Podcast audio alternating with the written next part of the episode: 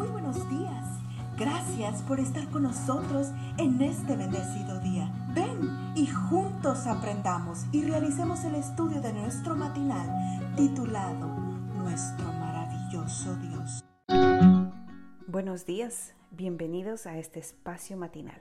El tema de hoy se titula Él se deja encontrar y la lectura bíblica la encontramos en el libro de Mateo capítulo 13 versículo 44 y dice, El reino de los cielos es semejante a un tesoro escondido en un campo, el cual un hombre halla y lo esconde de nuevo, y gozoso por ello va y vende todo lo que tiene y compra aquel campo.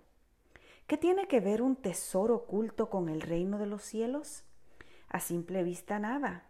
Sin embargo, la parábola del tesoro escondido refleja la experiencia de quienes han descubierto el tesoro del Evangelio. Veamos por qué. Lo primero que salta a la vista en la parábola es el hecho de que el hombre que consigue el tesoro no lo estaba buscando, pero este hecho no impide que de inmediato perciba su gran valor. Por eso vende todo lo que tiene con tal de adquirirlo. Lo segundo es que aunque la parábola no nos da los detalles, es fácil suponer que cuando el hombre revela sus planes, enfrenta fuerte oposición. Su familia y sus vecinos piensan que procede como un loco. No perciben valor alguno en ese terreno descuidado. Pero él sabe lo que hace. Todavía hay un tercer detalle. El hombre que encuentra el tesoro no solo sacrifica todo cuanto tiene, sino que además lo hace gozoso. En lugar de temor o incertidumbre, hay gozo en su corazón. Vemos ahora por qué el reino de los cielos es semejante a un tesoro escondido. El Evangelio es el tesoro, un tesoro que permanece escondido para quienes son sabios en su propia opinión pero que revela su hermosura a quienes no consideran ningún sacrificio demasiado caro para ganar los tesoros de la verdad. Algo así es lo que le ocurrió a Wilfred. Wilfred era un joven médico radicado en Londres y regresaba un día a su casa cuando a la distancia vio una gran carpa. Por curiosidad se acercó al lugar era un ciclo evangelístico dirigido por Dwayne Moody. Wilfred no pensaba quedarse, pero entonces sucedió algo gracioso.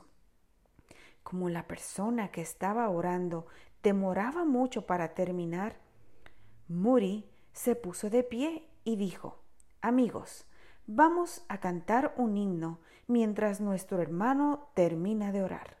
La ocurrencia hizo que Wilfred permaneciera hasta el final. Luego asistió al siguiente programa y al siguiente. Sin buscarlo, Wilfred había encontrado un precioso tesoro. Posteriormente aceptaría a Cristo como su Salvador y gozoso por ello vendería todo para servirle. Según escriben Ron y Dorothy, durante unos 40 años suplió Wilfred las necesidades médicas de la gente en Terranova y Labrador, ubicado en Canadá. Fundó cinco hospitales y siete puestos de enfermería. Abrió orfelinatos, iglesias y escuelas. Mejoró las condiciones de vida de los esquimales, nativos y blancos en general. Y pensar que todo comenzó cuando encontró un tesoro que no había buscado. ¿O sería que el tesoro lo encontró a él? Oremos. Gracias, precioso Jesús, porque eres mi mayor tesoro. Gracias por este bendito día cuando sin buscarte te encontré. Que Dios te bendiga en este precioso y maravilloso día. Cada día gracias. Gracias Dios por darnos la tranquilidad necesaria para enfrentar los retos, alegrías